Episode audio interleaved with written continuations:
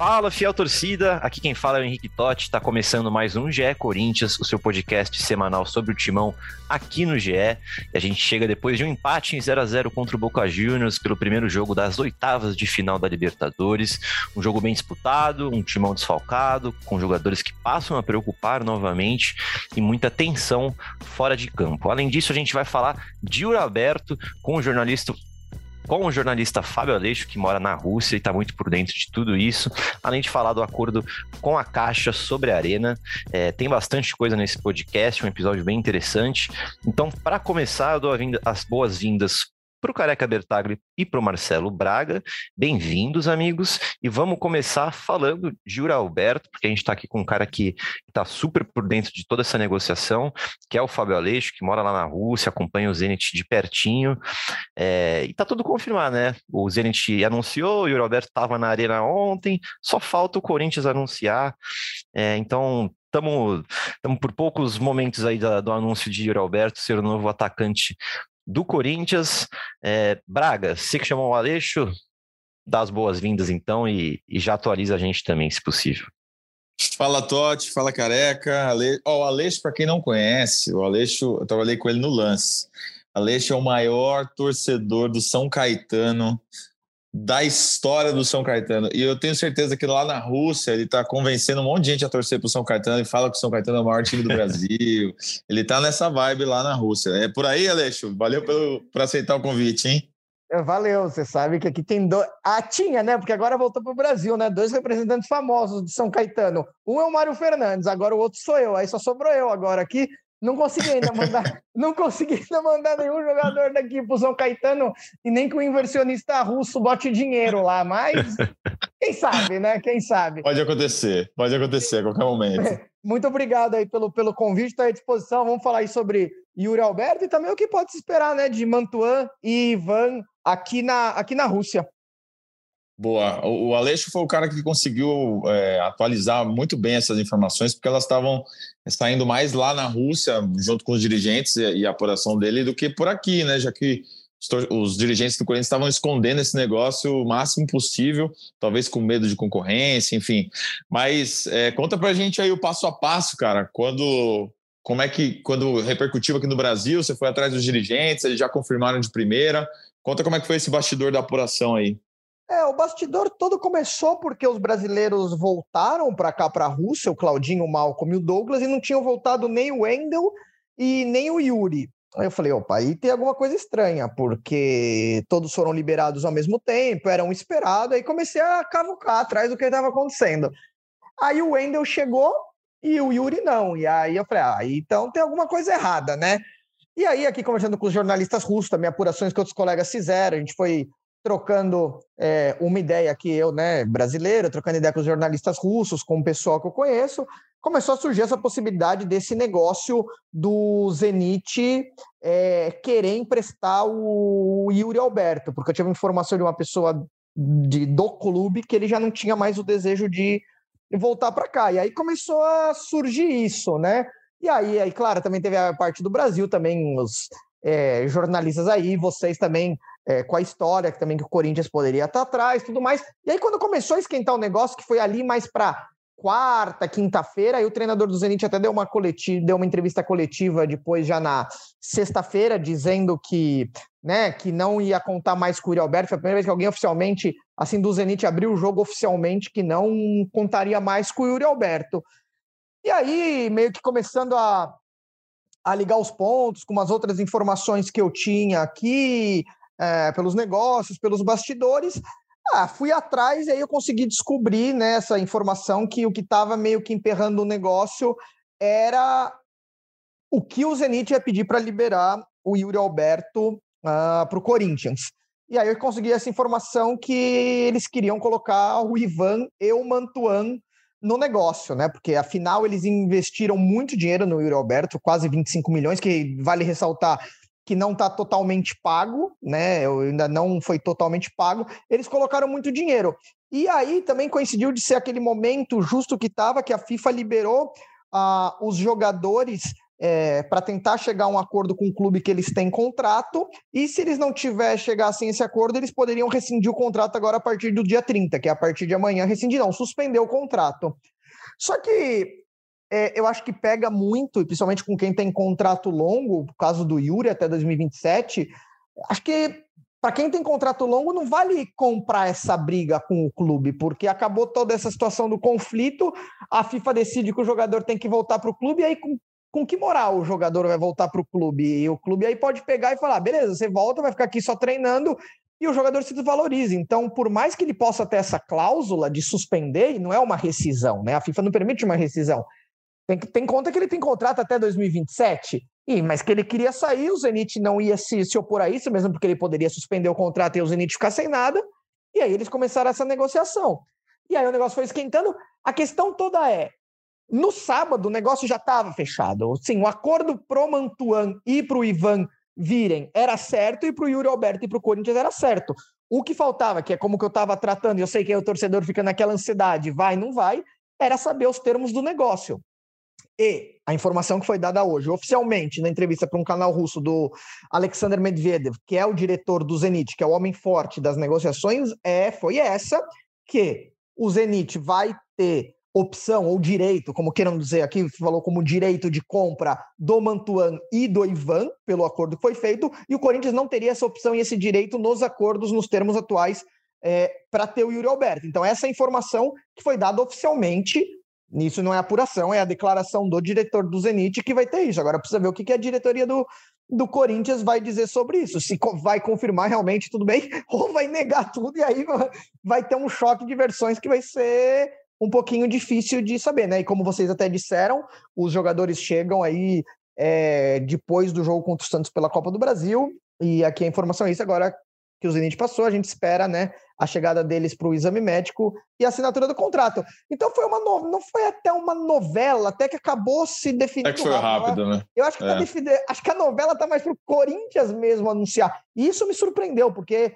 essa informação ela saiu aqui é, tipo, era 11 e pouquinho da manhã, e aí no Brasil ainda tava todo mundo dos 5 e pouco da manhã, tava todo mundo dormindo, acho que até o pessoal aí acordou já no Brasil, é meio sendo pego de surpresa que o Zenit tinha anunciado, né, e já passaram... Ô, Aleixo... Oi, diga lá. Desculpa atropelar. Não, imagina.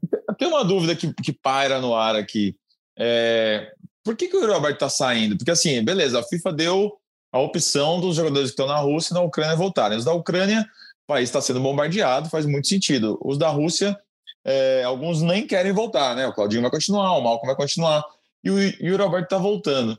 É, ele está voltando por causa da guerra, por causa de, um, de uma instabilidade, e, e faz sentido o, o Corinthians mandar jogadores para a Rússia agora, se está se tá rolando um movimento de volta de brasileiros? Cara, na verdade foi assim. Acho que quando começou a situação que estava muito incerto, que podia acontecer, temor ou tudo mais, tinha aquela preocupação inicial. Mas se você for pensar muito, jogadores que saíram em virtude do conflito do Bra brasileiros que saíram daqui foi o Wanderson do Krasnodar para o Inter e o Ayrton que saiu do, Flam do Spartak para o Flamengo. Ah, o Pablo, ah, teve o Pablo também que também saiu é, para o Flamengo. O Murilo tinha ido antes. Tirando isso, não. E a gente tem muitos brasileiros. O Atlético disse, também. Tem... O zagueiro do Atlético também voltou do Krasnodar. Qual o zagueiro, Não, não. Paraguai. Veio, veio. O ah, Alonso? O Júnior, mas o Júnior Alonso não. O Júnior Alonso. Ah, exatamente. Mas o Júnior Alonso ele nem tinha chegado a jogar aqui, né? Teve, teve esse, o Atlético Mineiro, exatamente. Perdão. Teve, teve o Júnior Alonso. Mas o Júnior Alonso nem chegou a vir para a Rússia. Então, nem considero que estava aqui, entendeu? Ele era Entendi. do Krasnodar, mas ele nem chegou. Mas, por exemplo, teve um caso ao contrário. O Lucas Fasson, um zagueiro do Atlético Paranaense, que acabou de chegar no Locomotivo, saiu do Brasil e meio esses conflitos. Teve essa, o Mário Fernandes resolveu, não foi nada em relação ao conflito nem nada, por questões pessoais, a esposa dele está grávida, resolveu suspender o contrato com o CSK, mas não tem nada a ver, mesmo porque tem passaporte russo e tudo mais. E a vida aqui, cara, ela tá normal. Tem as sanções, tem dificuldade para mandar é, dinheiro para o Brasil, mandar algumas dificuldades que tem, mas a vida segue normal, não tem nenhuma nenhum grande aperto que, que passam. Então eu não o que pode ter passado por Uri Alberto. É, de repente, eu sei que ele é muito jovem, tem proximidade com os pais, não sei se os pais deles ou alguém da família não se sentia é, confortável em estar aqui no meio desse conflito ou o que era. E até estranho um pouco, porque ao site, até registrei no meu Twitter, ao site Championat, em abril, quando já, era, já se sabia que os times russos estavam é, punidos fora das competições europeias, tudo bem que isso podia mudar, mas naquele momento era sabido que em, num período tão curto, não mudaria. O Yuri Alberto deu uma entrevista dizendo que se sentia bem aqui, tem contrato até 2027, almejava é, muitas, é, muitos títulos, muitas conquistas e fazer muitos gols pelo Zenit. Então eu não sei o que, que aconteceu também. Eu sei que ele tem uma filha né, no Brasil, então talvez, não sei, não quis trazer a filha para cá nesse momento, podem ser questões familiares. Aí é o que eu digo, vai muito de da cabeça de, de cada jogador, né? A gente não pode a gente não pode julgar o que é. Eu, eu no caso dele, como foi do você meu mal, como o Claudinho, eu não sairia. É, mas qual era o projeto dele? O projeto dele era estar em evidência, jogar uma Champions, jogar uma Europa League e tudo mais, pensando em seleção. Tudo bem, indo para o Corinthians pode pensar em seleção, mas acho que pensando em Copa do Mundo já é muito tarde. Eu acho que até por isso que Malcolm e o Claudinho não saem daqui. Eles sabem que é praticamente o Tite tem ali já. Vamos pensar, né? Num plano mais mais, assim, pensando em seleção, de repente, que pode ser o que era o, o que o Yuri Alberto almejava. De repente pode ser isso. Uhum. É, que, querer voltar agora para seguir mais evidência e não estar tá fora dos holofotes. Alguma mudança de plano? Então, eu não sei também o que pode ser. Talvez vocês aí falando com ele, ele dando a entender, dando as declarações quando ele for apresentado, se torne mais claro, porque ele não se pronunciou, né? Então a gente é. fica aqui no campo da especulação. Careca, quer fazer uma pergunta aí, Careca? É, na verdade, prazer, Fábio, é, de estar tá falando com a gente, né? Eu sou um representante aqui da torcida, né, do GE, e estou sempre aqui no podcast. Então, Fábio, eu acho que o que passa essa parte do Yuri, eu não sei se valores que eles recebem, né? Porque não sei se Claudinho e, e Malcolm, algum time conseguiria pagar o que eles pagam aí para eles. Porque eu, o Balbuena é meu amigo, então eu conversando com ele, pelo que eu senti de necessidade, assim, é participar das ligas europeias. É o que faria eles saírem, assim. Então, para jogar só o Russão aí, é, não sei se se para o jogador que conseguiria mercado, não que Malcom e Claudinho não conseguiriam mercado, mas acho que para Brasil seria muito caro trazer dois jogadores desse quilate, né? E daí não sei para dentro da Europa aí se aparecesse alguma coisa, se eles não mudariam essa ideia. É, a parte do Krasnodar é um pouco diferente, né? Não é nem a guerra, né, que atrapalhava. Krasnodar é um dono, né? Parece que é, daí o, foi, foram bloqueadas as contas dele, por isso que alguns estrangeiros saíram do, do clube. Eu queria saber também sobre o, uma posição que o Corinthians tem sofrido, né? A gente vai falar mais para frente aqui de seis meio-campistas que a gente considera titular e reserva. Ontem o Corinthians não teve cinco. E tem o Wendel aí, que eu acho muito bom jogador. Você falou que ele até demorou um pouco para voltar. Tem alguma coisa com o Wendel ou ele vai permanecer no Zenit? Então, você falou bem de valores, né? Você imagina, para o mercado brasileiro é muito difícil, imagina, o valor de. O, o, o Malcolm recebe por temporada aqui pelo Zenit é o salário mais alto, são 6 milhões e meio de, 6 milhões e meio de euro por temporada que ele ganha. Nenhum clube no Brasil é, tem condições de fazer isso. O Claudinho, eu não sei, o Claudinho não foi divulgado o salário, mas também é um salário alto, que seria difícil. O Wendel também, que eu também acho, ele demorou um pouquinho mais, eu não sei as razões, talvez pudesse ter alguma coisa que acabou não saindo, mas o Zenit, o Zenit tem dinheiro, essa é a questão. E também para os jogadores, cara, compensa, porque é um dinheiro bom que eles recebem, tudo bem, vai estar jogando o Campeonato Russo, mas daqui a pouco isso pode acabar. Então, quem tem contrato longo não vale a pena comprar. Eu acho que não vale a pena nesse momento comprar uma, uma briga com, com o clube. O Wendel é titular é, absoluto, o Claudinho é titular absoluto, o Malcolm é titular absoluto. Esses caras ganham muito bem, estão com uma vida muito boa. Então eu acho que é muito difícil eles saírem. Talvez apare... pode ser que apareça uma, uma proposta da Europa e tudo bem, mas o que a gente tem visto muito é jogadores que são europeus, que de repente tem uma pressão dos países onde estão, é, voltando. E também tem aquela, tem uma questão também, muitos, eu acho que pela situação atual, talvez até muitos clubes europeus, ingleses, tudo, não queiram fazer agora nesse momento negócio com time russo também para dar dinheiro para time russo, né? Então, assim, Acho que tem uma série de, de variantes, tudo, que essa questão política também acaba é, afetando, até porque, como tem muito clube sancionado, muito banco sancionado, pode ser que times europeus não estejam querendo fazer negócio, gastar fortunas e pagar fortunas a times russos para colocar dinheiro no caixa de time russo, fazer dinheiro com bancos ou países ou entidades que estão sancionadas, porque, por exemplo, a Gazprom, né, que é a patrocinadora do Zenit, ela está em lista de sanções. Então, assim, será que é, clube europeu vai, vai querer se arriscar? No Brasil a gente não tem tanto isso, ninguém vai pressionar o jogador, ah, se você jogar aí, você não vai mais voltar para cá, né? Que teve o caso do um caso até marcante de pressão, que é do Ribos, lateral que joga no, no saiu do Locomotivo foi para o Spartak. Ah, por jogar aqui não vai ser mais chamado para a seleção da Polônia. Bom, é um tipo de, de pressão que fazem. Agora, com o Brasil não tem essa questão. Eu acho que aí é muito também do, do dinheiro. Quem vai ter condição de pagar isso e também quantos jogadores vão oferecer. Imagina, para pegar o Wendel, quem quisesse teria que desembolsar muito dinheiro e, e, fazer loucuras aí financeiras, né? Tanto que você vê que o diretor do Zenit falou que ficou super feliz com a transferência. Mandou um jogador para o Brasil, recebeu dois com potencial que vão reforçar o Zenit e depois ele pode ficar com esses jogadores. Então também ô, é. Ô, Aleixo, aliás, aliás, sobre isso, os caras vão jogar aí. O, o, o Zenit está precisando de um, de um goleiro. É, o Ivan tem chance de, de ser titular e o Mantua vai brigar por posição com quem aí? Onde que você acha que ele vai, que ele vai brigar? Cara, assim, o Ivan tem, porque o Zenit tem muito problema com o goleiro. Eles estavam com um goleiro é, que jogava em Portugal, Cristiuk, que estava jogando, aí ele se lesionou e o clube não renovou o contrato com ele. Tem um goleiro muito jovem, que inclusive está jogando amistoso agora contra o CSK, chamado Osdoyevski, mas ele é muito novo, acho que tem 19 ou 20 anos, e não tem experiência. Eu sei que o Ivan é novo, mas foi até o que eu falei aqui para os jornalistas russos. Ele já tem uma experiência de Série B, tem uma experiência de seleção olímpica, é novo, mas tem experiência. E o titular da posição, que é o Kerjakov, que é irmão do, do, daquele Kerjakov, que era atacante, famoso atacante é, da seleção russa, é, ele não é um goleiro estável. Ele é um goleiro que comete muitos erros, muitos erros. Ah, a torcida critica, não é um goleiro confiável, né? Então, assim, o Ivan chega com condições de ser titular. E eu acho que, assim, no Corinthians a chance dele ser titular era muito pequena. Não, não, não ia desbancar o Cássio. Agora que ele chega no momento em que, assim, esse Kurzakov até falou que tinha pensado em abandonar a carreira, mas aí resolveu é, renovar o contrato. Esse goleiro jovem, eu acho que é para ser uma terceira opção. Então chega. E o Mantuan é que tem a questão de ele ser muito polivalente, né? Ele pode jogar na esquerda, como ele já falou que gosta de jogar, pode jogar na direita, pode fazer um papel mais de atacante, pode jogar de lateral, ele faz tudo.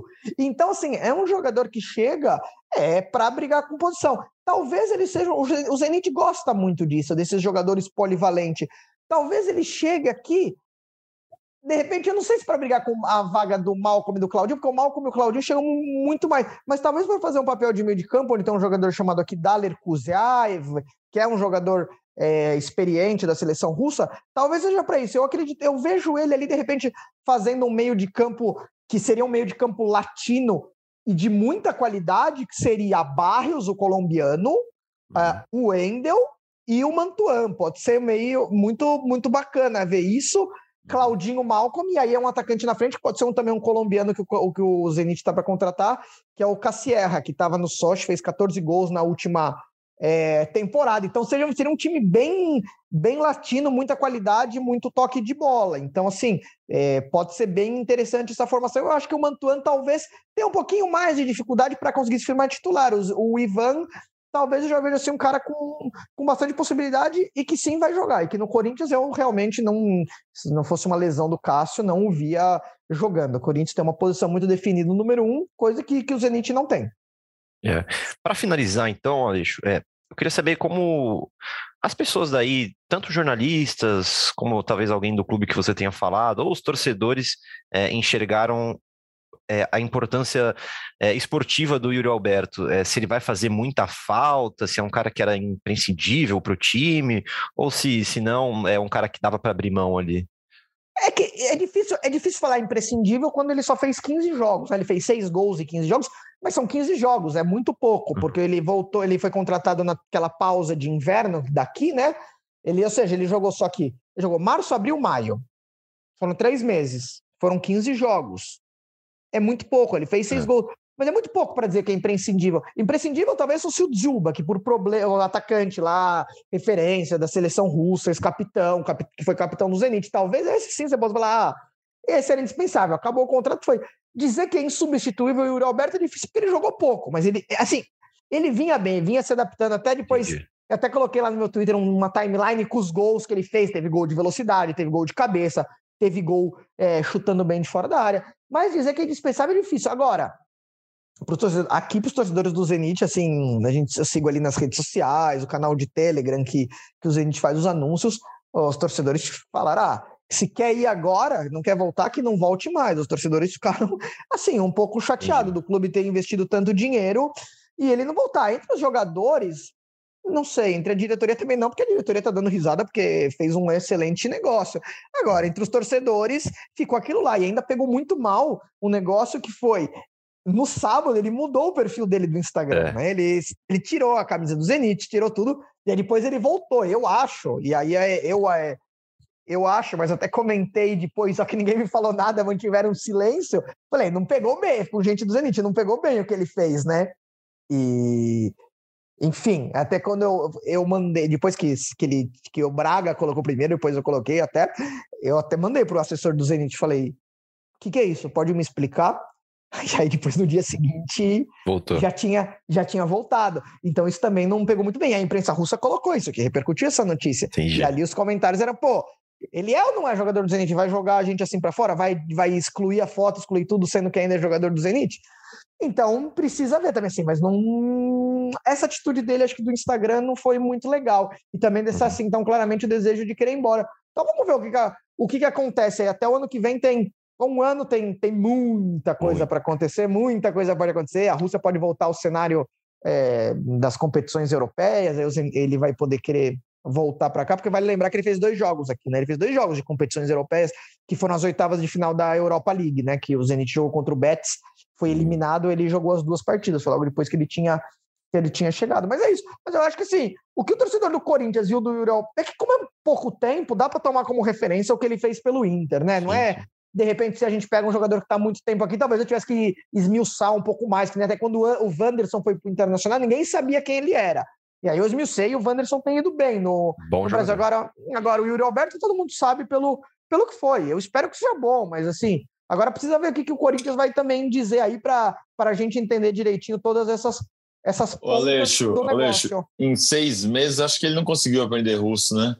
Não, não conseguiu, né? Muito difícil, muito difícil. Desses seis meses, nem ficou seis meses na Rússia, porque eles começaram a pré-temporada em Portugal, aí teve um momento ah, durante a pausa da janela FIFA de março, se eu não me engano, que o Yuri voltou para o Brasil. Acho que durante esse tempo que ele estava no Zenit, ele foi duas vezes assim para o Brasil. Talvez isso já mostrasse, talvez saudades, não se adaptou, jogador muito jovem ainda, né? Então talvez tenha passado saudade, tudo isso, não sei, difícil, difícil de dizer. Mas assim, ficou, jogou 15 jogos, mas foi campeão russo, né? Então já tem, saiu daqui com título, pelo menos. Boa, muito bom. Eu ia falar para você fazer uma despedida em russo aí para a gente cortar. Ouça o podcast de Corinthians. Faz uma propaganda aí para gente. Eu sei que você, você sabe falar bonitinha. Em russo? Então eu vou, então, assim, eu vou agradecer vocês é, pelo convite. É, vou pedir para o pessoal seguir acompanhando aqui o podcast e vou desejar boa sorte a Yuri Alberto. Тогда спасибо, друзья, за приглашение.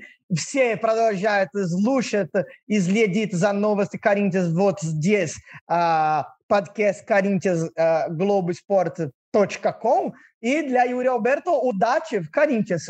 Pronto, aí tá. Tudo Pô, isso perfeito. que eu falei pra vocês. Muito bom, muito bom. Aê. Eu ouvi até um tote.com aí no meio. É, Globoesporte.com, ge.com, é isso aí. Você não xingou a gente, não, né, Fábio? Não, não, não. Fica, fica tranquilo que tá. Ah, não zoei nada, não. Tá, acreditar tá em você, hein? Oh, pode acreditar. Eu, eu agradeço aí pelo convite de vocês e reitero aí que estou sempre à disposição. Depois, quando vocês quiserem é, fazer é, quando os Mantuan e o Ivan chegar aqui, fazer um. Uhum. Ah, passar um pouco sobre como está sendo legal, legal. eles aqui, a gente fala. Show Fechou. de bola, Fábio. Valeu, Aleixo. Obrigado, viu? Valeu, grande abraço. Um abraço. Obrigadão. É isso então, amigos. É, papo bem legal aqui com o Aleixo sobre o Yuri Alberto, muita informação, muita análise bem legal. É, agora é só esperar o anúncio é, oficial né, do Yuri Alberto pelo Corinthians. É, então a gente já pode falar de Corinthians e Boca Juniors, amigos. É, Yuri Alberto estava lá também, né? Eu fui atrás dele. Você gostou? Você gostou foto. do jogo, Totti? Você achou jogão, legal o jogo? Jogão, cara, jogão. Jogão, eu nem consegui ver o jogo, né? Marcelo Braga tá brincando com isso porque eu não vi o jogo. Eu estava na arena, fui cobrir o jogo, mas eu cobri apenas casos de polícia, que são os casos lá de racismo, é, do cara que fez o gesto nazista, enfim, lamentável, né? Pô, um Corinthians e Boca Juniors. Eu que sou jornalista ainda, já fico triste de não ter conseguido ver o jogo. Aí ficou uns sete, oito torcedores do Corinthians lá perdendo o jogo, é, esperando tudo acontecer, cara, lamentável. Mas aí depois vamos começar, vamos começar frente, falando então. disso já, a gente já tirar esse assunto do, ah, do, fechou, do caminho. Então, já que você foi o cara que tava, que, que, passou a madrugada toda na delegacia, é, quantos foram presos? Como é que foi o passo a passo aí? É, então, por volta dos 20 minutos do primeiro tempo ali, começou a informação de que algum torcedor tinha sido levado ali no GCRIM, né, que, que fica na arena, é, para ser detido por ter imitado um gesto de macaco.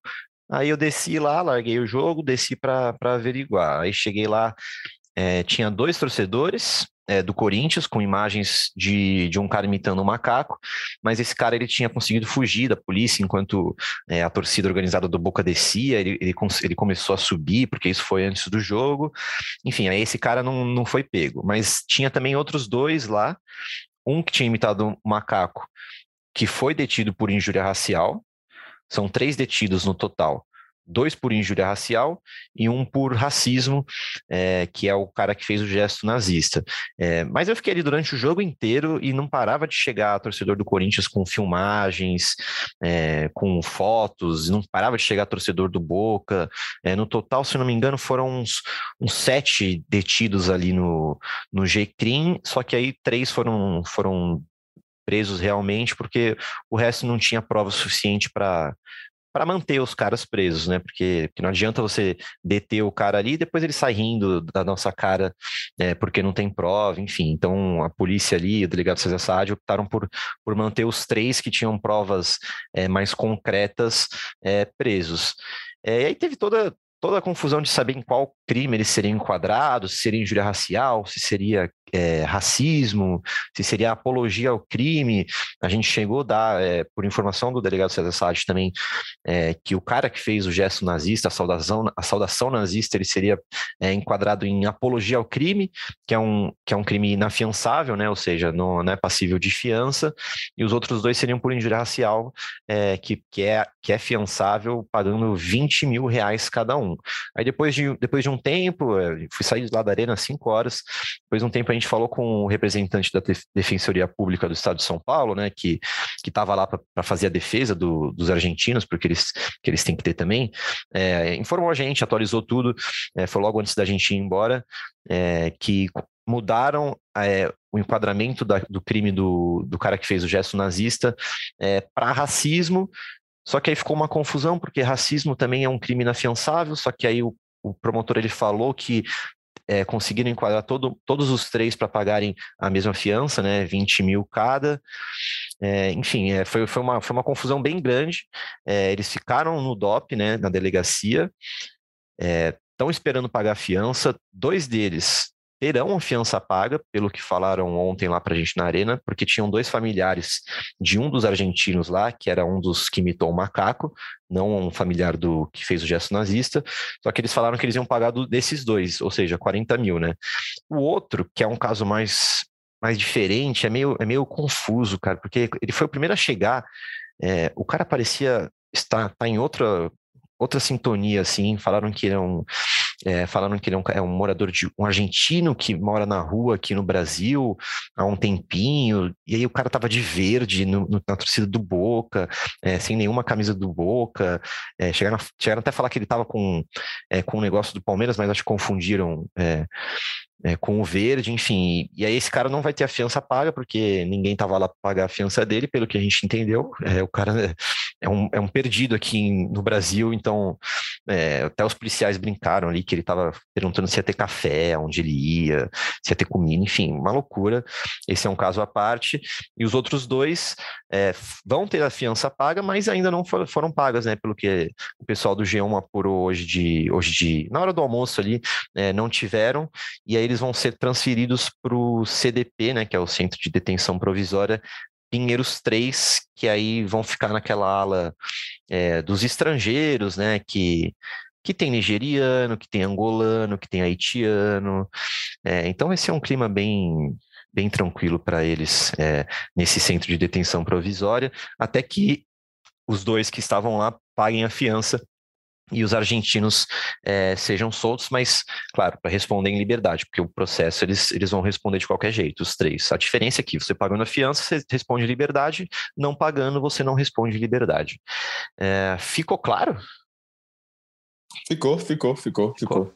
Show, porque foi, sim, foi muita confusão, porque o delegado, ele é, não é o delegado que, que que determina a pena, né? Tem que ir para MP, enfim. Aí o, delegado ele começou falando que ia ser por ele começou falando que não tinha prova do cara que fez o gesto nazista, mas é porque só tinha um print, depois chegou o vídeo, que aí ele faz o movimento, aí ele tentou explicar que ele estava mandando um beijo, mas aí até um, um cara da Polícia Civil ali, o Thiago, é, explicou que eles analisaram que você não dá um beijo desse jeito, você não manda um beijo desse jeito, né? Você consegue mandar de outros jeitos, e aí eles conseguiram enquadrar é, primeiro no apologia ao crime, segundo o César Saad, mas depois de todo mundo ser ouvido, lá do defensor público chegar, do juiz ouvir todo mundo, é, ficou no racismo. Agora a gente tem que ver se vão conseguir pagar a fiança desse cara ou não. E a gente ainda não tem essa informação, mas estamos atrás. O fato é que eles ainda estão detidos lá no DOP, e, se não foram já para o CDP de Pinheiros. É isso a gente vai atualizar ainda. É isso, mais um caso de racismo da Libertadores, né? A Comebol tem feito campanhas aí, ontem na placa de publicidade tinha lá, é, basta o racismo e tudo mais mas é recorrente, tem acontecido, acontecido em todos os jogos, né? Todos os enfrentamentos de Corinthians e Boca. Semana que vem tem mais um, vamos ver como é que a torcida vai se comportar. Esperamos que, que punições, pelo menos, é, sejam de alguma forma educativas aí para esses torcedores. E é, teve também, punição, né? né? Teve também na chegada do, do, do, ônibus do Boca à Neoquímica Arena, né? Durante o trajeto. Uma pedra que atiraram no, no ônibus do Boca, estilhaçou é. o vidro. Isso aí também foi um fato lamentável do jogo. Foi ali, ontem. foi ali na, segundo César Saad, né, o delegado, é, foi ali na perto da Avenida Jaco Pêssego, né? Vocês conhecem bem lá. É, aí ele conta que eles não conseguiram identificar de onde que veio, porque passa por passa por uma comunidade ali. Aí falaram que teria vindo uma pedra de lá, enfim, acertou a janela. Um, um dirigente do Boca foi acertado também, eles tentaram crescer um pouco ali, falando que ele tinha sido com a perna rasgada, enfim, mas é, no máximo foi um, um cortezinho ali que o Saad falou que ninguém ficou ferido, é, mas também outro lado ato lamentável, né? É isso, tem que. É, o Corinthians tem que ir preparado lá com a, com a segurança reforçada, né? Para esse jogo contra o Boca em Buenos Aires semana que vem. Para que não. E porque não os caras são folgados. Sabia, Braga? Tiveram três que foram liberados, né? Que aí não tinham provas para segurar eles. Aí eu tava lá com o pessoal do meu timão, do lance. É, a gente foi gravar os caras, porque a gente até achou que eram os, os três detidos, mas eram os três que estavam liberados. A gente começou a gravar eles, gravar eles, acompanhando ali para a saída da arena. E o cara foi batendo boca com o, o Vitor, né, do meu timão, o tempo inteiro, xingando ele, me xingou depois. Cara, é, é loucura. Os caras ainda são. É, batem de frente. Então, quem for para a Argentina tem que tomar bastante cuidado mesmo, cara. Boa. E teve bola. Não teve gol, mas bola teve, né, cara? Então, aí é com vocês. que eu não sabia, ó, por exemplo, que o Bruno Mendes tinha entrado no jogo, que o William tinha machucado, eu não sabia de nada. Eu fui saber tudo depois e eu fiquei em choque. Na hora do pênalti também, a gente tava, eu tava lá com os corintianos, os caras estavam numa apreensão, cara, que dó que eu fiquei deles, meu.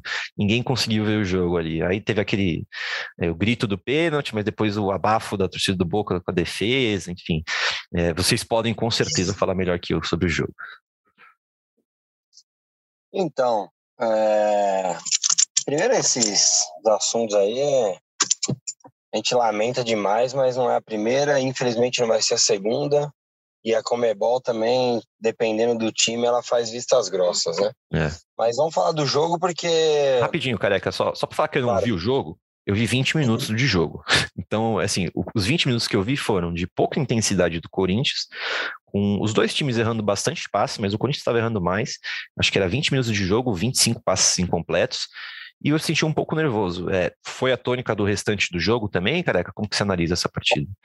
Na verdade, na verdade, foi um jogo equilibrado, que o Corinthians tinha muitas dificuldades né, em montagem do time e do, do banco de reservas também. Né? A gente olhava antes do, antes do jogo, opções ofensivas era só Júnior Moraes, Felipe e Biro. É, infelizmente, o que a gente achava aqui no podcast, eu, né, no caso, e que o Duqueiroz jogaria, infelizmente acabou não acontecendo, o Renato também não. E daí eu pensei nos três zagueiros, falei aqui, né, para e coloca, eu colocaria o Gil, mas também não estava disponível. Mas foi basicamente isso. O Corinthians se defendeu num 5-3-2 no começo do jogo. É, o Mantuan praticamente como lateral e o Fagner como terceiro zagueiro pela direita, isso sem a bola. É, mas com a bola gostei, o Corinthians teve personalidade para jogar.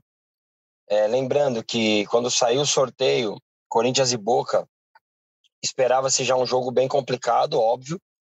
É, times que tinham se enfrentado na primeira fase, é, tradição do Boca, a gente, sabia, a gente sabia que o Boca ia estar tá mais forte que na primeira fase, né, pelos jogadores que estavam suspensos. E chegou, infelizmente, na semana do jogo, o Corinthians com muitos problemas. E acho que é importante, na, na hora de analisar o jogo, a gente analisar em cima dos problemas que o Corinthians teve, né? Se você pegar qualquer time aí do, talvez do mundo, e pegar as seis primeiras opções do meio de campo e você não ter disponível cinco, é muito complicado. E ainda bem que a gente tem um treinador. E o Vitor Pereira, claro que o torcedor do Corinthians queria que o Corinthians ganhasse o jogo de 3 a 0, fosse envolvente, mas a gente sabia que com o time que tinha disponível não era possível.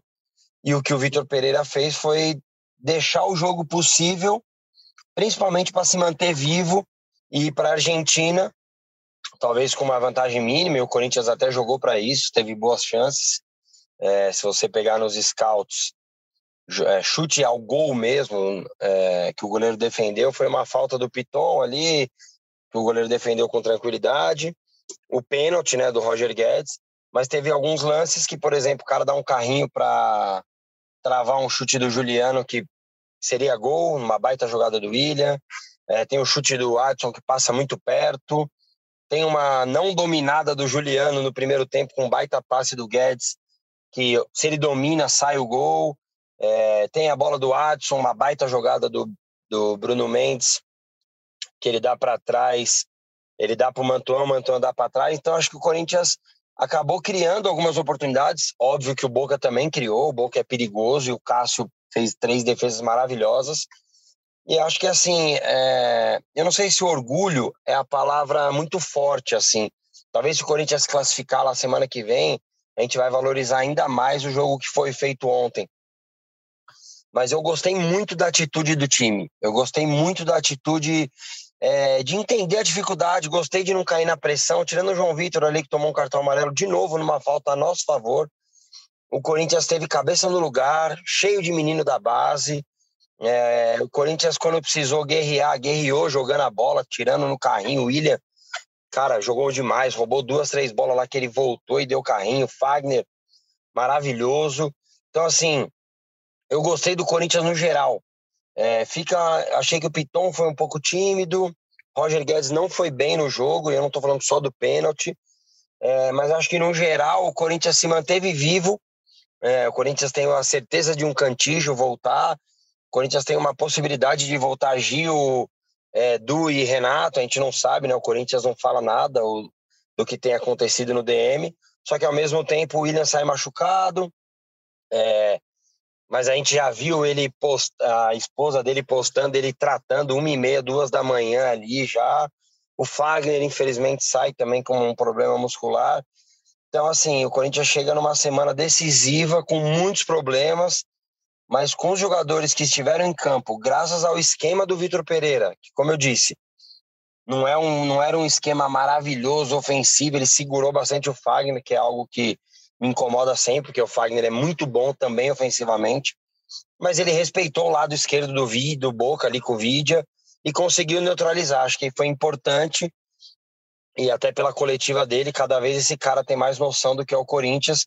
Ele sabe que o Corinthians vai lá para a Argentina preparado da forma que der para fazer um bom jogo e tentar a classificação, que como muita gente aí está falando que é impossível, não é.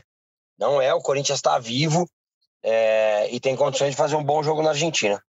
É isso, como fez no primeiro, na primeira fase, né? Os 45 minutos iniciais daquele empate por 1 a 1 Foi um jogo muito bom do Corinthians. Depois o Boca conseguiu equilibrar as coisas, tal, teve até chance de virar o jogo no final, numa cabeçada, mas se o Corinthians conseguir é, manter a, é, levar a mesma postura que teve no primeiro jogo de intensidade, é, de velocidade, de, de, de, transição ofensiva que teve naquele jogo, marcação forte, é, se a linha de cinco ali funcionar bem contra o Boca, é possível. Acho que tá tudo, tá tudo aberto. Lógico, não é o resultado ideal para você levar para um jogo na bomboneira, é, com o clima que tem, com a tensão que tem. É, você tomar um gol ali, você já tem um caminho mais difícil, mas é, é possível. Acho que, que, que o caminho até lá é recuperar jogadores. O Corinthians precisa se reforçar porque não, não dá. Você, durante o jogo, olhar para o banco de reservas. Eu ficava olhando toda hora, olhava para a relação, falava, não, é quem que dá para entrar para mudar o jogo? E ninguém, né? Não tinha ninguém que podia mudar um jogo, dava para entrar os caras que entraram emergencialmente. O Bruno Mendes entrou no lugar do Fagner porque o Fagner machucou. É, aí ele coloca o João Pedro é, para fazer ali a lateral direita, é, para mudar um pouco o, o, estilo do time. É, foi, foi, foi bem difícil, assim, olhar o, o, o, que o Corinthians tinha de opções. Júnior Moraes é um jogador que ainda não fez nenhum jogo bom pelo Corinthians, né? Entrou mais uma vez e praticamente não tocou na bola. É, não, foi um, não foi uma jornada fácil para o Vitor Pereira montar esse time e esse banco. Acho que agora contra o Fluminense vai ter que jogar molecada mesmo para ninguém machucar e tentar recuperar alguém. É, foi importante recuperar o João Vitor, né, por mais que, que é, tenha tido uma falha, estava um pouco desequilibrado emocionalmente, mas foi importante ter essa dupla, Raul e João, e João lógico, junto com o Fagner na linha de três, mas foi importante ter esses dois jogadores disponíveis e precisa de mais gente com saúde para esse jogo da terça que vem, porque fica complicado. O Boca vai ter todo Braga. mundo à disposição. Braga. Bom, bom jogo defensivo da dupla de defesa do Corinthians, hein? Sim. É, com a bola, eles tiveram alguma, alguns passes interceptados, né? O João quase erra um passe no começo do jogo, passa embaixo do pé do Benedetto, que ele sairia na cara do gol. Depois é. disso. Teve uma é... outra uma rebatida no segundo tempo também, que ele rebate no pé do Benedetto e o Benedetto exato, finaliza de fora exato. da área. Nossa, o, caso, o Cássio quase mata ele nessa hora. Mas assim, é... o que eu gosto deles, é... até eu falo sempre isso do Raul, né? E ontem parece que ele dosou melhor isso. Não é porque você tem um passe bom, e o Raul tem, que você tem que dar sempre. E os passes que eles erraram, é óbvio que pode gerar um contra-ataque, pode tomar um gol, só que é passe tentando quebrar a linha. E, cara, tem meu apoio, mano. Tem meu apoio o cara que tenta dar o passe difícil. Se você erra um passe tocando de lado, pô, eu, eu vou cobrar você. Mas se você tenta dar um passe, igual o Robert Renan deu esses dias para o Cantijo contra o Santos, isso aí quebra uma linha de marcação, você passa por três caras mano, com um passe. E o Raul achou boas bolas esticadas lá para o Adson, depois para o Mantuan no segundo tempo. E defensivamente, eles foram muito bem. Muito bem. A bola aérea dos dois, impressionante. Uma hora o João Vitor passou, sei lá, é, cinco palmos acima do cara do Boca para tirar a bola de cabeça. Sim. Então, e o Bruno Mendes entrou bem. O Bruno Mendes Quem? entrou bem também. O Bruno entrou Mendes bem. entrou bem.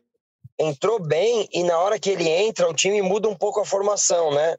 É, viram três zagueiros mesmo. Viram três, quatro, três. É, sem a bola, viram três, cinco, dois. Mas não desce mais tanto o Mantuan. Ele fecha mesmo com três zagueiros: Raul, João e o Bruno Mendes.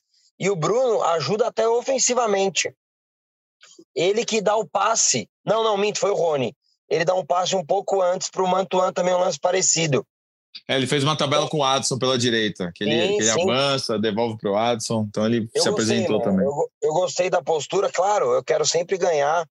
É, eu já fui esse torcedor também, e o cara não tá errado e eu tô certo, ou eu tô errado e o cara tá certo. Eu já fui esse torcedor que, ah, não, tem que ganhar, vamos, ataca que nem louco. Não é assim. Eu, o tempo fez eu ter mais consciência. E ontem não era hora de se expor faltando cinco minutos. Óbvio que seria maravilhoso ganhar um jogo ali aos 48 do segundo tempo, mas era um jogo perigoso.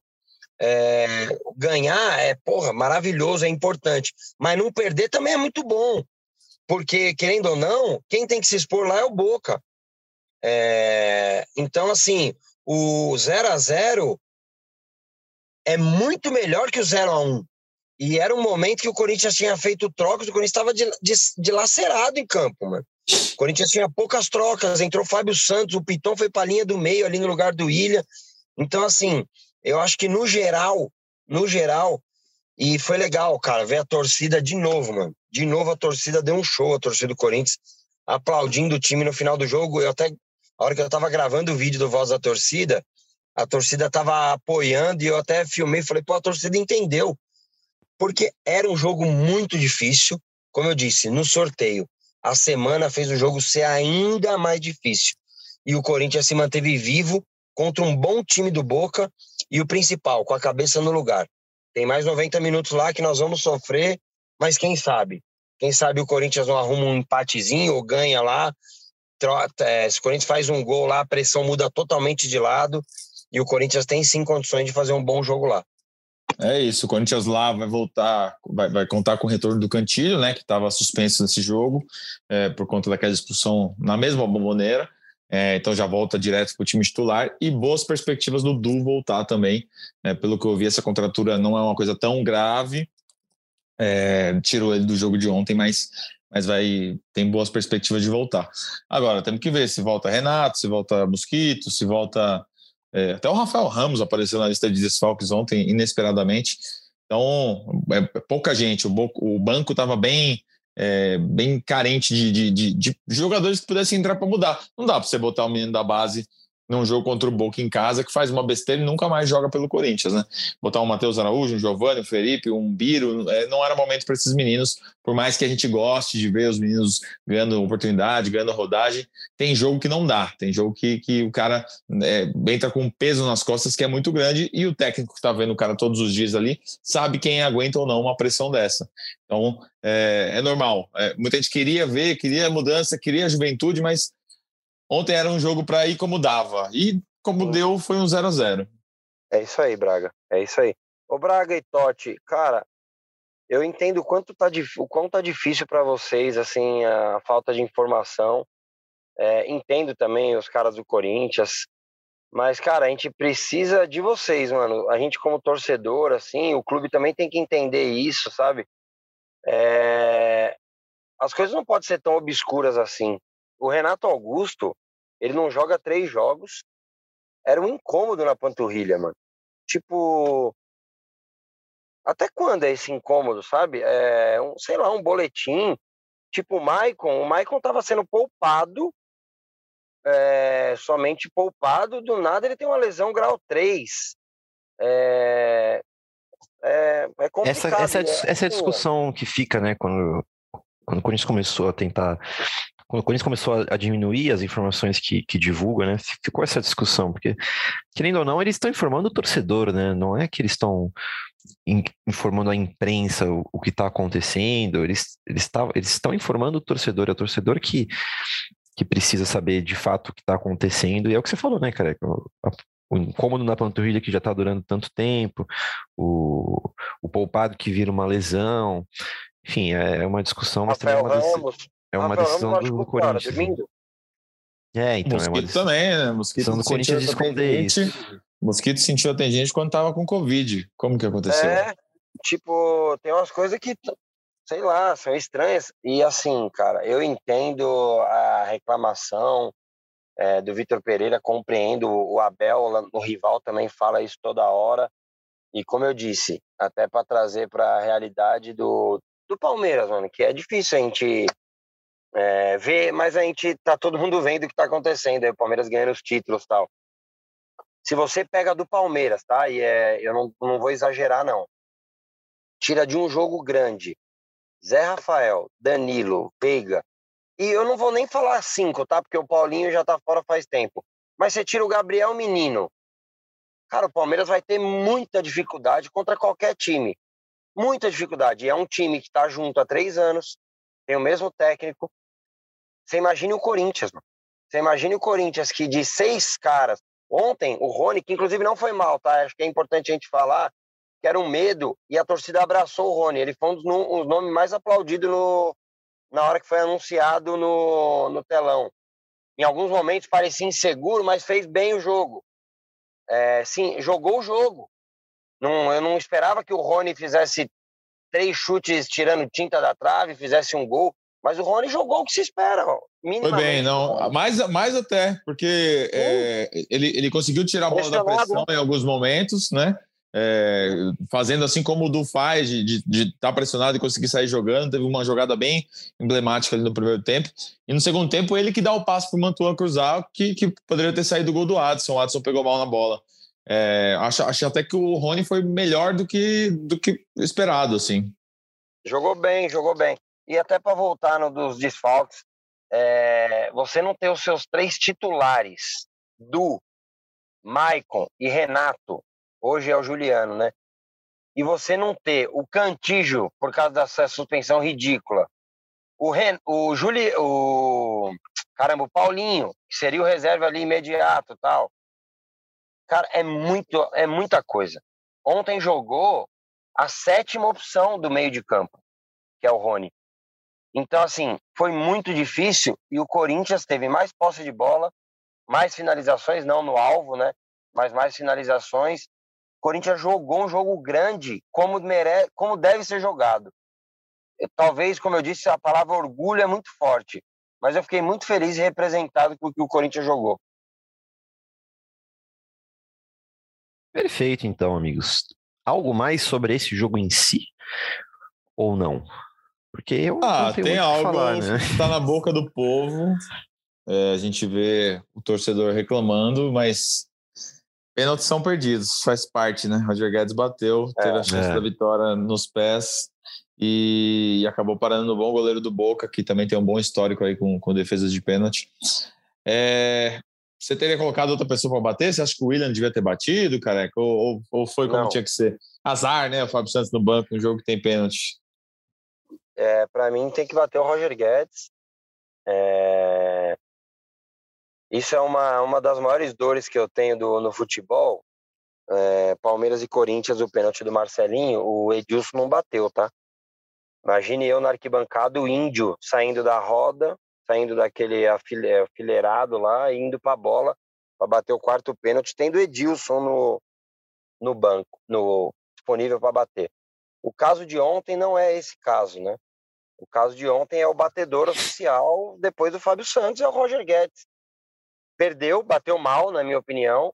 É, eu acho que se você tem a qualidade do Gabigol, que até perdeu esses dias, do Neymar, de olhando para a bola e parando, parando, o goleiro mexeu a sobrancelha, você vira o pé. Porra, mérito pra caramba, você é fera. O Fábio Santos já falou aqui no podcast ele não tem essa qualidade, ele não tem essa facilidade. Pelo visto, o Roger Guedes também não tem. Então, ele que vá reto para a bola e bata o pênalti, cara. Ele foi andando para a bola devagarzinho e, tipo, perdeu o pênalti. Eu não vou crucificar aqui o cara que perdeu o pênalti, porque, mano, é do jogo, o cara assume a responsabilidade. E não acho que tinha que bater o William, porque o William é o camisa 10 e porque tem mais história no clube. Bate o pênalti quem treina melhor. E o Roger Guedes, pelo visto, treina melhor.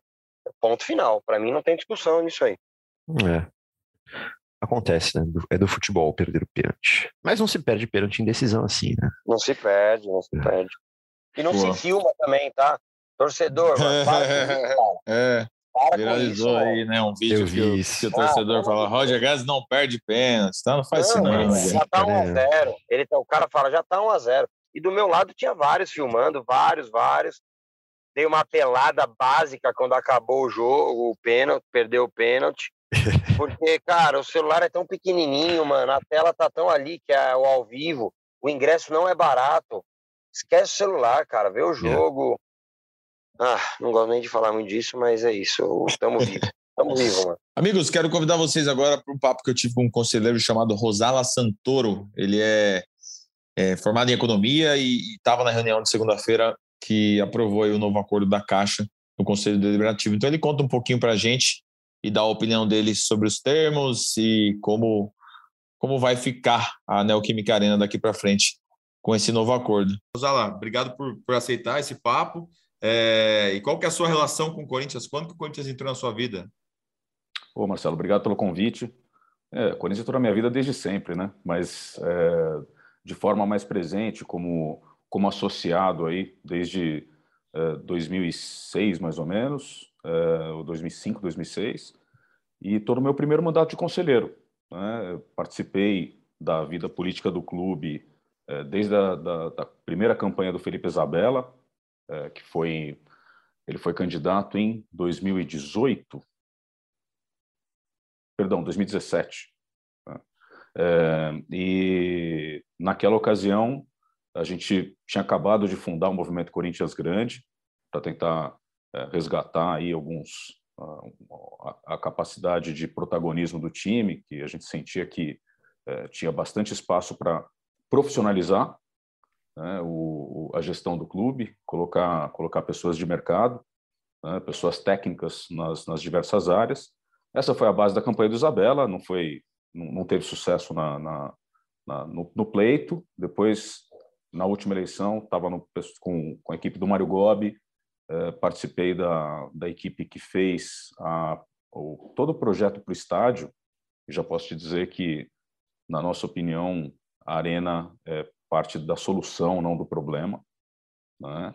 É, mas estava claro ali que a arena tinha um gap de receita né, independente da dívida. Né, e ela precisava ter uma receita na casa de 135 milhões ano para se pagar. Né, ela ainda está bem longe disso. E nesse primeiro mandato de conselho, junto com o pessoal da Chapa 82, do Movimento Corinthians Grande, é, a gente tem é, participado ativamente, cobrando e, e, e cobrando posições da, da, da diretoria e, e, nos posicionando perante os, os, demais conselheiros no sentido de buscar mais uh, transparência nas informações, né? principalmente no que se refere à, à, arena. A gente entende que muitas das negociações com a Caixa são têm termos confidenciais, uh, mas de fato as informações para tomada de decisão elas são apresentadas com um prazo curto para análise, né? Então, se já puder entrar no tema dessa última reunião, vamos lá. Uh, a gente recebeu a convocação eh, logo depois da apresentação para o Core, que foi numa quinta-feira, a gente a apresentação para o Core foi numa segunda.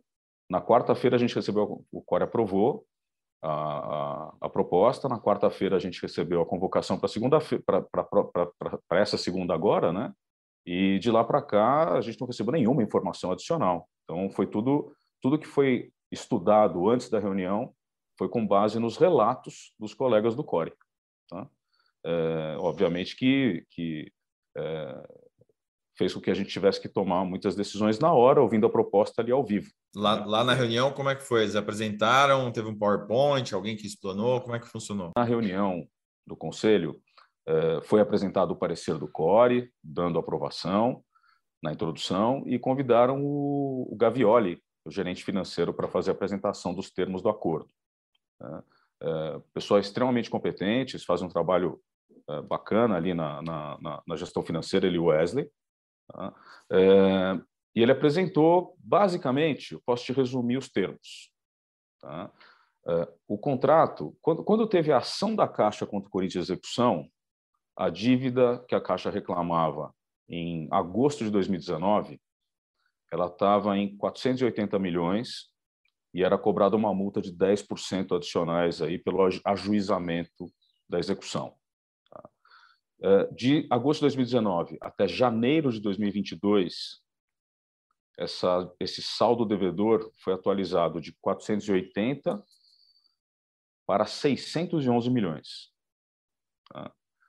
Uh, nesse novo acordo, o clube tem um ano de carência para começar a pagar os juros.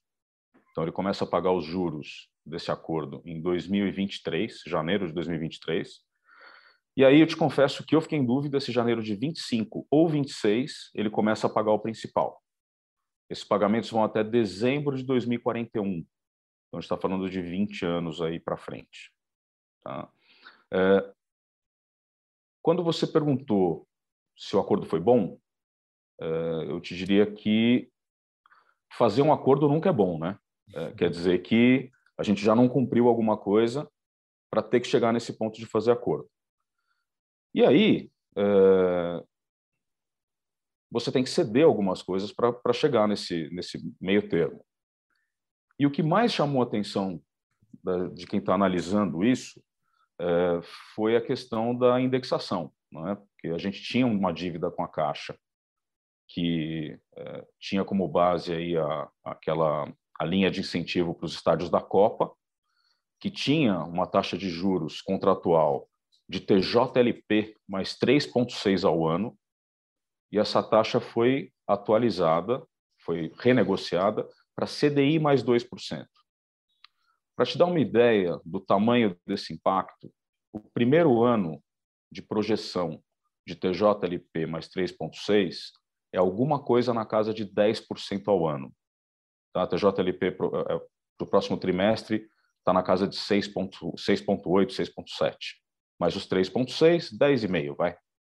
É, o CDI, é, para esse ano, ele já está lá nos 13,5%. Né? Então, mais 2%, a gente está falando de 15,5%. Então, a gente tem basicamente 5% a mais de juros. Isso em cima de 600 milhões quer dizer que quando a gente começar a pagar os juros, lá em janeiro de 2023, já vão ser 30 milhões a mais do que seriam na taxa original. Esses 611, a CDI mais 2, eles vão virar aproximadamente 700 milhões quando o clube começar a pagar os juros. Isso, isso, a, parcela... a, a projeção que vocês, vocês, fazem uma projeção de janeiro de 23, é uma, é, são parcelas anuais agora, né? Quanto Corinthians você acha que vai pagar em 2023, assim? Olha, são, são parcelas trimestrais, é, segundo a gente foi informado na reunião. E pelas contas, pela projeção do CDI, o, o, a parcela, se você somar os trimestres e pensar na parcela anual, vai continuar sendo alguma coisa na casa de 70 milhões de reais por ano. Essa parcela vai crescendo ao longo do tempo, né, porque o CDI vai evoluindo, é, e a gente lembra, né, a gente vai começar a amortizar isso só em 2026. É, eh, então, a, a, se a gente somar todas as parcelas que serão pagas, vai dar alguma coisa na ordem de um bi e meio de reais ao longo dos 20 anos. Tá? Esse, esse é o tamanho da, da encrenca. É, e, de novo, é, é muito melhor ter um acordo é, ruim do que uma boa briga. Né? A, a, a, quando você fala da aprovação é, unânime do acordo, é, é, é, uma questão de da gente, na minha opinião, não ter outra opção. Opção, né? É, exatamente. O Corinthians fechou esse contrato do, do Name Right, né, com a Neoquímica Arena, então tem um, um dinheiro que vai entrar fixo ali por ano para ajudar nesse pagamento, mas mesmo assim o valor é alto, né? Olha, é, e aí tem uma outra confusão que está sendo feita, e eu estou te falando com base nas coisas que eu tenho lido é, de, de, de, ah, das manchetes né, que vem saindo. Que o Corinthians vai pagar por ano alguma coisa, tirando, deduzindo o name rights da conta, né, que vai ser alguma coisa por ano na casa de 15 a 18 milhões. Isso tem saído em alguns portais aí. Essa conta está equivocada, tá? por um motivo muito simples. É, quando você tem uma dívida ela é capitalizada por uma taxa de juros a juros compostos. Então, o saldo devedor está sendo sempre atualizado. Isso é completamente diferente de uma parcela que você paga é, a título de marketing ser atualizada pelo IGPM. Tá? Quando você atualiza, você atualiza a parcela. Ao longo do... Você não atualiza um saldo devedor. Não existe um saldo devedor num contrato de naming rights. Né? Existe a venda de um espaço promocional. Então, veja, quando a gente olha para depois de 2025, o que a gente tem de projeção de CDI está na casa de 7% ao ano. Então, a gente tem uma dívida que vai crescer a 9% ao ano. O IGPM projetado para 2025, se a gente consultar a média do mercado, que está sempre informada no site do Banco Central, chama relatório Focus, é, dá para encontrar ali que o IGPM projetado para a mesma data é de 5%. Então, a gente vai ter uma dívida capitalizada a 9% ao ano pela nova taxa de contrato, comparada com um recebimento de aluguel do espaço promocional atualizado por 5%. Ou seja, ao longo do tempo, as coisas vão descolando. Tá? E a projeção que a gente fez diz que uh, a diferença de quanto se recebe uh, da, da, do contrato de naming rights para quanto a gente vai pagar de parcelas vai ser na casa de 50 a 60 milhões por ano durante os 20 anos. Você acha que, que nesse período o Corinthians vai ter que sentar para renegociar novamente com a Caixa? Vocês têm uma, uma ideia disso?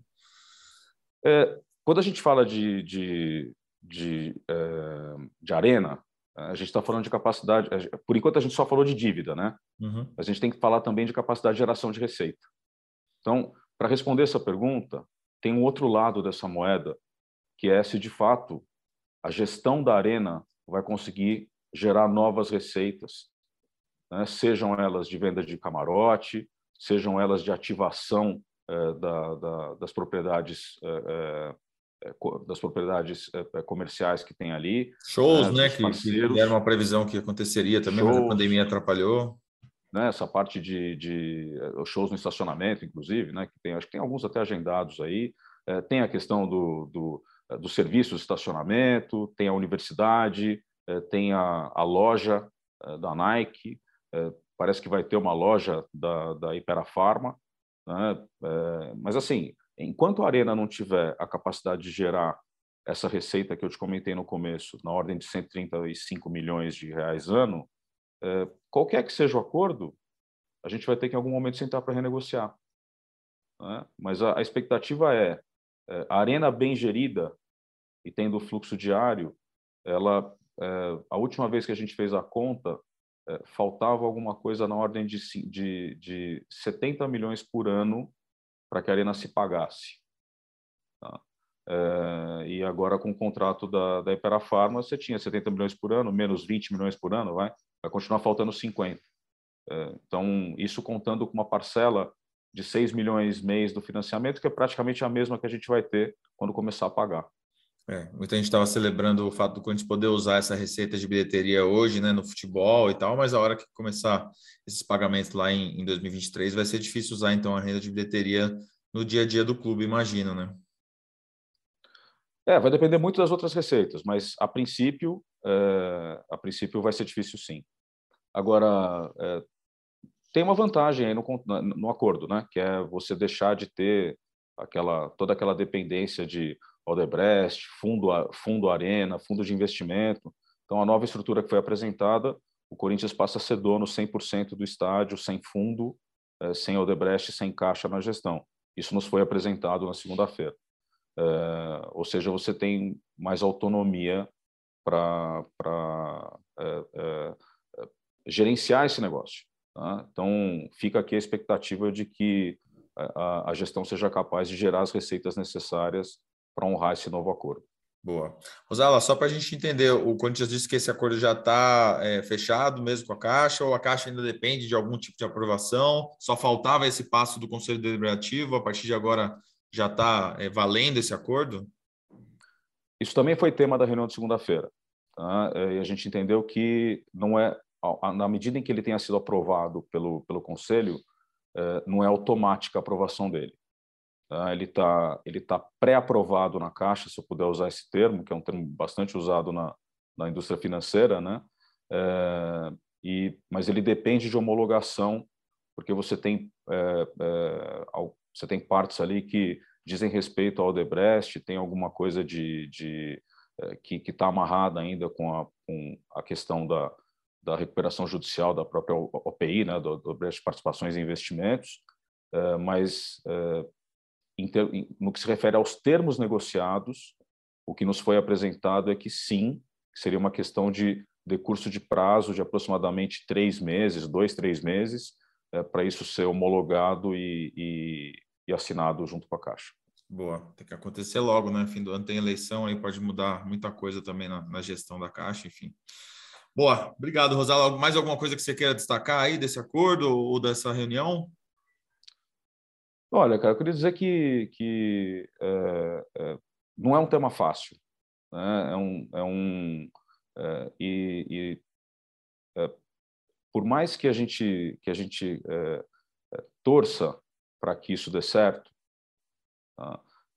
Tudo que se apresenta nos leva a acreditar que daqui a três ou quatro anos a gente vai ter que sentar de novo e aprovar um outro acordo, tá? salvo alguma mudança radical aí na, como eu te falei, na capacidade da arena gerar suas próprias receitas. Né?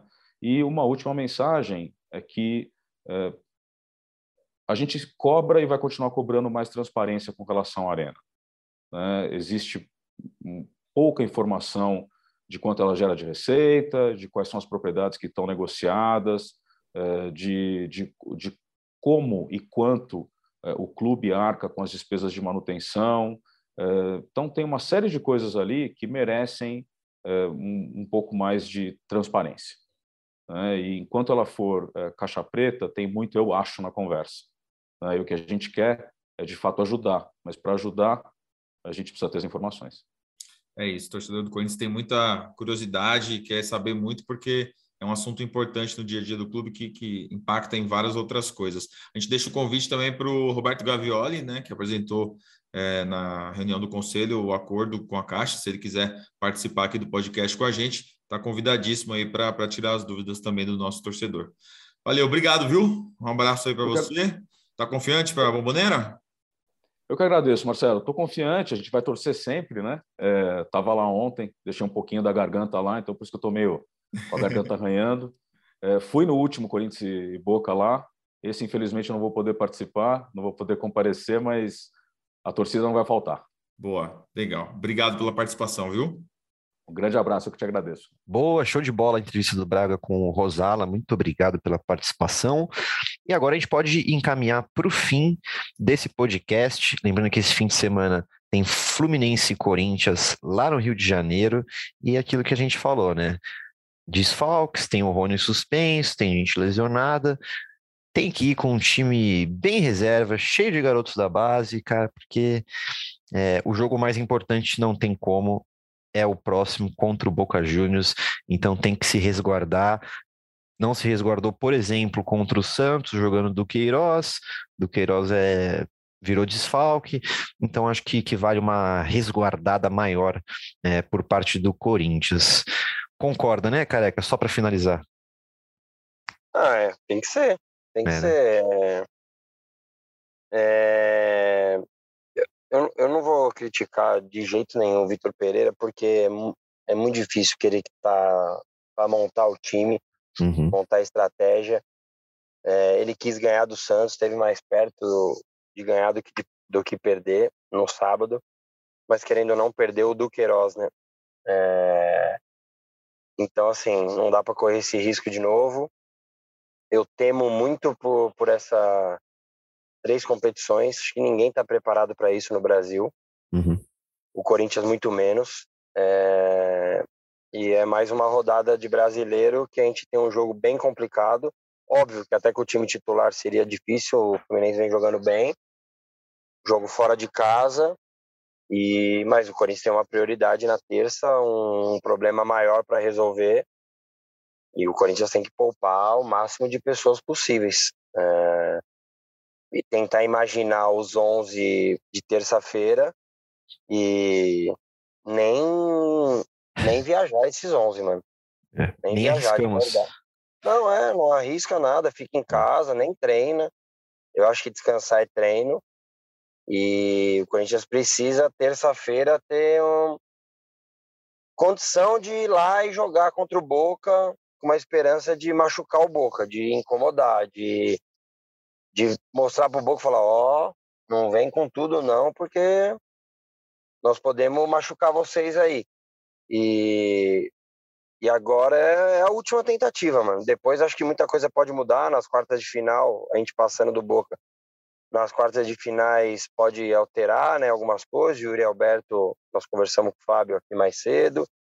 Já estava na arena ontem, daqui a pouco voltam os emprestados, né? Não sei se já é amanhã, na segunda talvez, porque o contrato deles era até 30 de junho, né? Então, é, o Vital acho que já dá para preparar para uma possível quarta de final e daí recuperar Mas assim, eu temo muito em, ele, em largar o brasileiro, aspas. Mas é o que tem que ter feito é. hoje. É. E vamos ver depois mais para frente. Isso, é isso. E dá para tirar pontinho do Fluminense mesmo com o time reserva e dá para passar do Boca Juniors poupando esses caras para eles estarem inteiros lá na Argentina. Muito obrigado então, Careca. Aquele abraço, amigo. Valeu, amigos. Um abraço. É, queria mandar um abraço. Ontem, pô, passaram alguns. Ô, oh, e aí, análise fiel? Você não é o careca do GE? E, cara, é legal demais isso. E, em especial, o Gessé, um seguidor nosso aqui que tá sempre escutando. Um abraço para ele. Ele tava umas fileiras para cima, eu tava sozinho. Daí, uma dessas apeladas, ele me olhou assim. Eu até falei, hum, o cara ali é forte, hein, mano? Será que vai sobrar? Porque eu xinguei na hora do pênalti. Depois, no intervalo, ele sentou lá do meu lado e falou: Mano, você não é o careca do GE? Então, ficamos trocando uma ideia. Ele pediu, mandou um abraço para todos nós aqui. E o, um abraço para ele. E para a torcida do Corinthians, mano. Fé, gente. Tem mais uma semana aí. Semana que vem, mais 90 minutos. E o Corinthians está vivíssimo. Um abraço, amigos. Show de bola. Valeu, Braga. Abraço. Valeu, Totti. 24 mil ingressos já foram vendidos para Fluminense e Corinthians. Maracanã vai estar cheio. É, vou dividir uma experiência com vocês. Pela primeira vez, vou fazer um jogo lá no Maraca. Sempre que tem jogo do Corinthians no Rio, geralmente são setoristas cariocas que fazem para a gente. Estarei lá é, esse jogo do Fluminense e depois vou para Bomboneira também, primeira vez, fazer Corinthians e Boca. Espero que a gente consiga aí boas histórias e que o podcast. Segunda-feira eu participo, tá? Podcast, vou estar lá na Argentina já, Boa. comendo um, um alfajorzinho, e aí eu participo com vocês. Tem como você trazer um alfajor? Eu, eu, é que eu não vou, eu vou fazer propaganda. Ah, falam que o do Milka lá é barato. Tem como você trazer alguns para nós? Pode deixar, minha mala, vou levar uma mala só para isso. Só é, obrigação, obrigação, trazer, obrigação. Exato, trazer. exato. E aproveita, aproveita, Braga, aproveita aí a viagem trabalhe bastante, mande boas notícias. Eu sei que você deve ficar no hotel do Corinthians, então no podcast de segunda-feira, você já deve trazer alguma notícia de bastidor, tipo, o Renato acho que joga, hein? Aquele que você fez de 0 a 10 se o Yuri Alberto ia chegar. Olha lá. Vamos ver, 7, hein? Foi bom, hein? Na segunda-feira você faz um 0 a 10 Totti, vamos cobrar isso dele? Vamos, vamos. 0 a 10 do Queiroz, Renato Augusto, todos machucados, mano. Você vai dar boas Fechou. notícias na segunda-feira. E ó, só uma notícia aqui, hein? O setor de visitantes, ah, a página Central Flu colocou: o setor de visitantes está esgotado para a torcida do Corinthians no jogo de sábado. Eles vêm Legal. forte também. Cara, a torcida do Corinthians é maravilhosa, mano. Que é isso, cara.